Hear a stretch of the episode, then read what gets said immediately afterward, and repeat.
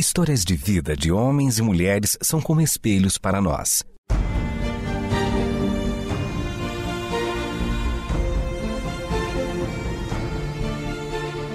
Convidamos você para entrar nas páginas do livro que conta a história do Deus que entrou em nossas histórias.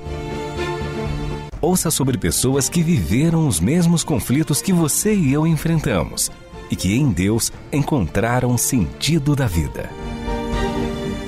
A partir de agora, você está diante do Espelho na Janela. A narrativa a seguir é baseada em personagens e histórias bíblicas, mas com complementos ficcionais.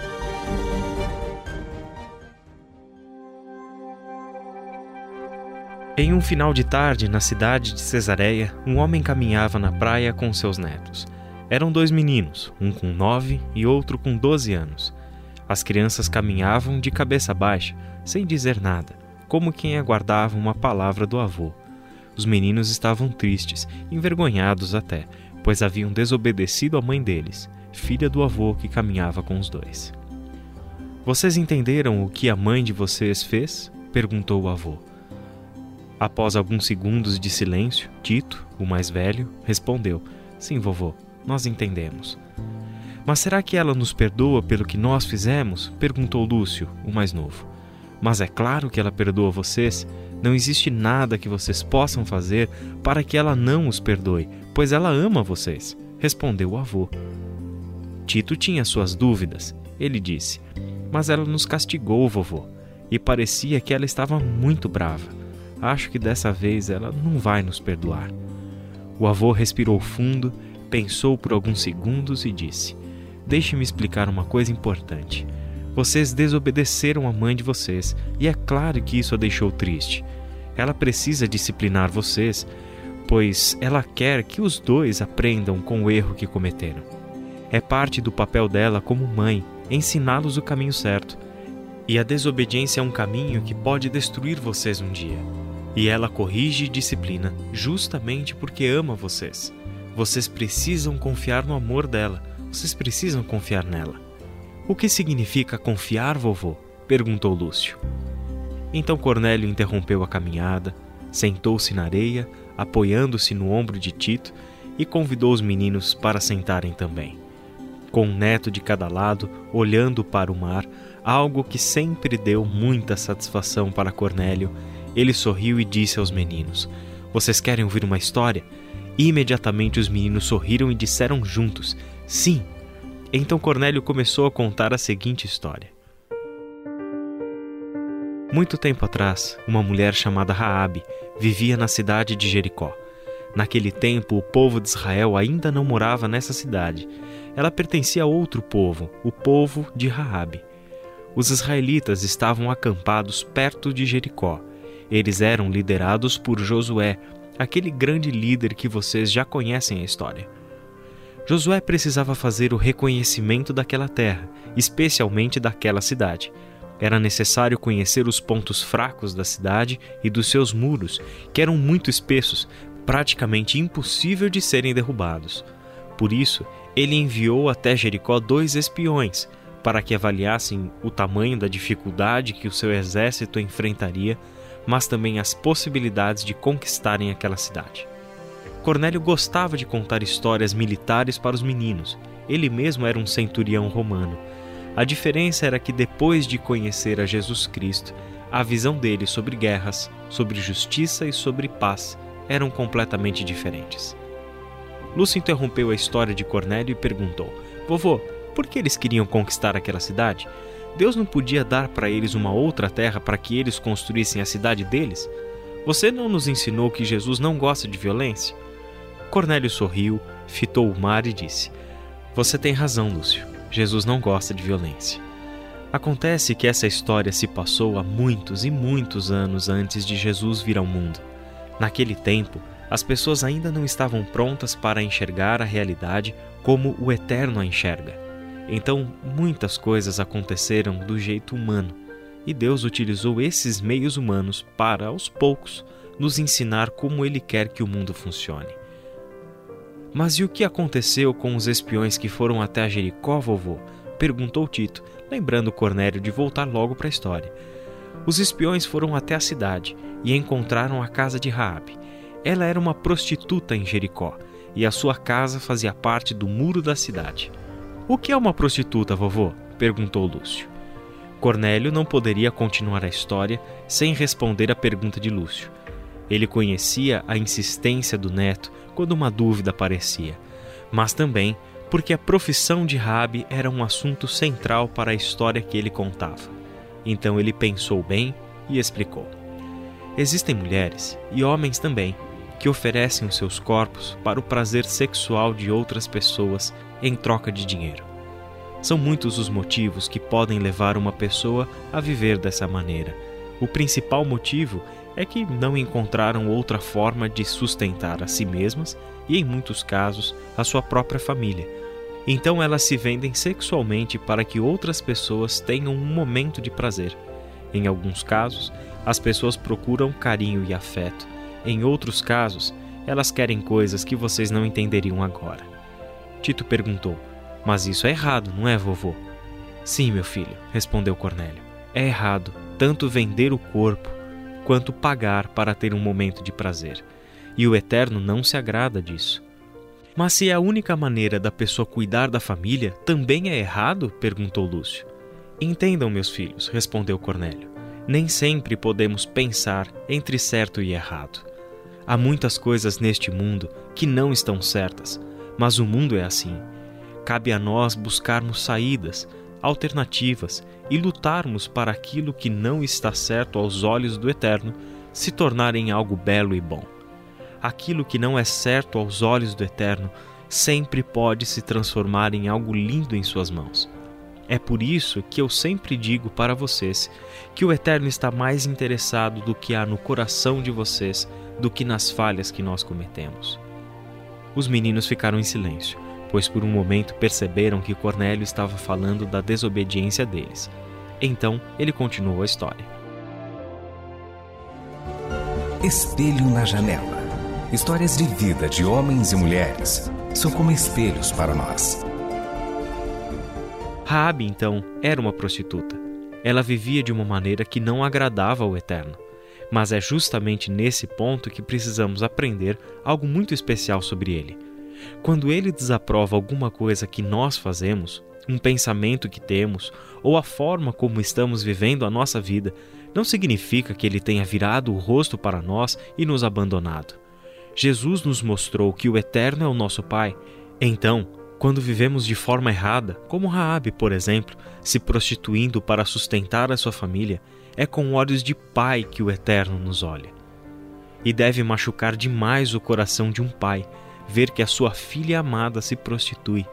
E ele amava Raabe profundamente, assim como ele ama a cada um de nós. E é justamente porque ele nos ama que ele não quer que a nossa vida seja destruída. Ele não quer nos ver em uma condição humilhante, se sujeitando a coisas horríveis para ganhar o próprio sustento. O nosso Pai quer cuidar de nós, nos abraçando com o seu infinito amor e nos ver seguros em seus braços.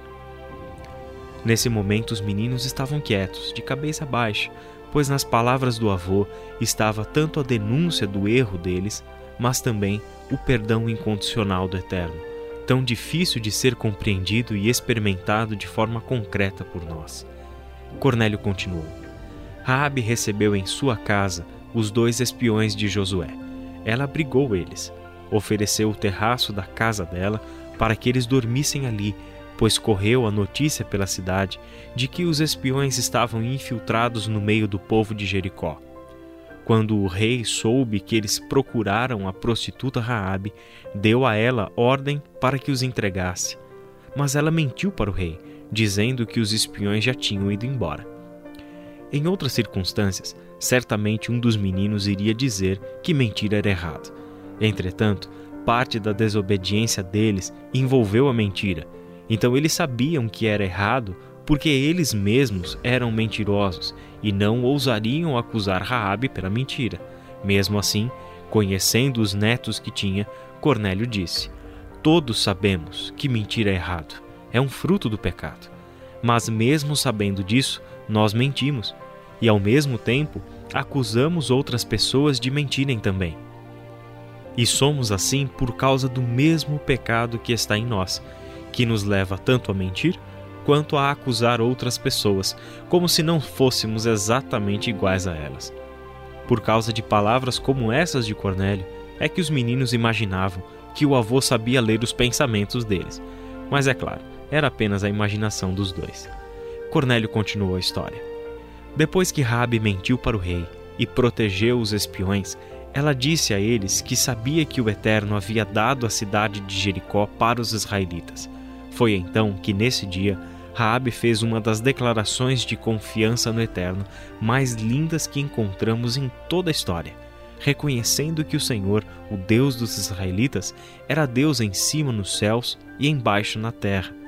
Então ela ajudou os espiões a descerem pela janela de sua casa por uma corda, e eles conseguiram escapar da cidade sem serem vistos, prometendo que no dia em que o exército de Israel invadisse Jericó, ela e toda a família dela seriam tratados com bondade e com fidelidade.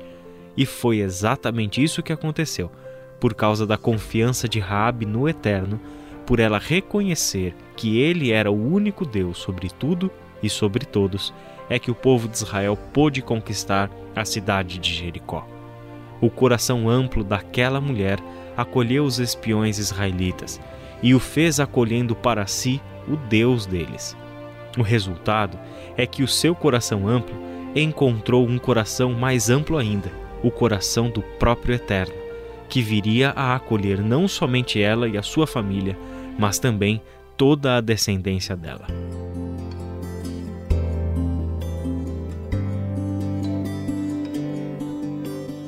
A luz do sol já estava baixa, perdendo-se no horizonte e refletindo no mar. Então Cornélio se levantou com a ajuda dos netos e começaram a andar de volta para casa. Durante a caminhada, Lúcio perguntou: O que aconteceu com Raabe depois disso? Cornélio respondeu: A vida de Raabe foi preservada pelos israelitas, juntamente com toda a família dela, conforme os espiões haviam prometido. Ela passou a viver entre o povo de Israel e se casou com um homem chamado Salmão. Eles tiveram um filho, a quem deram o nome de Boaz. Esse homem foi aquele que se casou com Ruth, aquela mulher estrangeira que passou a viver entre os israelitas, semelhante à nossa família quando chegou aqui em Cesareia. Ruth e Boaz vocês conhecem bem, pois a vovó sempre conta essa história para nós. O neto de Raabe foi Obed, filho de Ruth e de Boaz. Obed teve um filho chamado Jessé, e Jessé foi o pai do grande rei Davi aquele das histórias que vocês tanto gostam de ouvir. Então ela teve uma família bem grande, não é, vovô? perguntou Lúcio. Mais do que uma família grande, Lúcio, respondeu Cornélio. A família de Raabe foi aquela por meio da qual o Eterno cumpriu a promessa que um dia ele havia feito a Abraão e aos seus descendentes. De Raabe, o Eterno trouxe ao mundo o rei Davi, e de certa forma, nós todos somos filhos de Raabe. Nós somos filhos de Raabe, vovô. Somos filhos de uma prostituta? Eu teria vergonha de dizer isso para os meus amigos, afirmou Tito. O que nós fizemos, ou o que nós somos, não é motivo de vergonha, explicou Cornélio. É por isso que as Escrituras nunca esconderam de nós que Raabe foi uma prostituta. Por isso, pouco importa o jeito como ela levava a vida. Só tem uma coisa que realmente importa sobre Raabe. Ela confiou no Eterno. E é isso o que o Eterno mais deseja. Assim, nós não somos filhos do pecado de uma mulher, mas somos filhos de uma mulher que depositou no Eterno toda a sua confiança, sua vida, o seu futuro. Raabe não olhou para os seus erros e para o seu modo de vida. Ela não olhou para o fato de ser uma prostituta. Ela olhou para o Eterno ela não tinha razões para confiar em si mesma, mas encontrou no Eterno aquele em quem ela poderia confiar sem nenhuma reserva. E porque ela confiou no Eterno, a vida dela foi transformada. E uma pessoa que teve a sua história transformada pelo Eterno é uma pessoa por meio de quem o Eterno transforma outras histórias. Por isso, somos todos nós filhos de Raabe uma mulher que é um exemplo de fé de confiança no eterno. Essa mulher é nossa mãe, porque Jesus, o nosso Salvador, é também um descendente dela. Este foi o Espelho na Janela, um programa baseado em personagens e histórias bíblicas, mas com complementos ficcionais. Escrito e produzido por Renata Borjato e Israel Mazacorati. Realização Transmundial.